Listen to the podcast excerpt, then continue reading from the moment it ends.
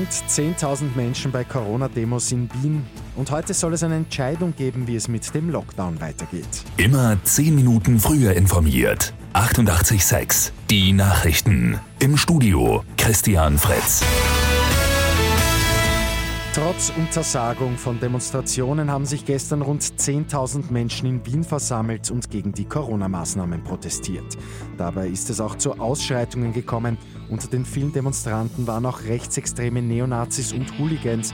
Auf der anderen Seite aber auch Familien mit Kindern, sagt Innenminister Karl Nehammer. Und das heißt, es braucht hier einen umsichtigen Einsatz der Polizei und gleichzeitig aber auch, war klar, dem Polizeipräsidenten und mir, dass wir von den letzten Demonstrationen lernen mussten, um hier eine entschlossenere und klare Einsatzführung haben.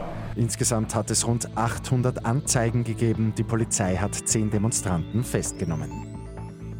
Die Regierung will heute Nachmittag entscheiden, wie es mit dem Lockdown weitergeht. Eigentlich sollte heute in einer Woche ja wieder aufgesperrt werden. Öffnungen hat die Regierung aber an eine Verbesserung der Zahlen gekoppelt. Rund 700 Neuinfektionen pro Tag sollen es sein. Aktuell haben wir aber ungefähr das Doppelte. Zur Diskussion steht trotzdem eine mögliche Öffnung des Handels und von Dienstleistern. Zudem könnte wieder Präsenzunterricht in Schulen stattfinden. Auf der anderen Seite dürften aber weitere Verschärfungen kommen, etwa bei der Einreise nach Österreich. Bei Lotto 6 aus 45 hat es am Abend wieder keinen Sechser gegeben. Übermorgen geht es bereits um einen Sechsfach-Jackpot. Da warten dann rund 10 Millionen Euro. Und der Radverkehr in Österreich ist in den letzten Monaten massiv ausgebaut worden. Die gute Nachricht zum Schluss. Etwa 90 Kilometer Radinfrastruktur sind dazugekommen und das hat über 600 Jobs gesichert und spart rund 8700 Tonnen CO2 pro Jahr.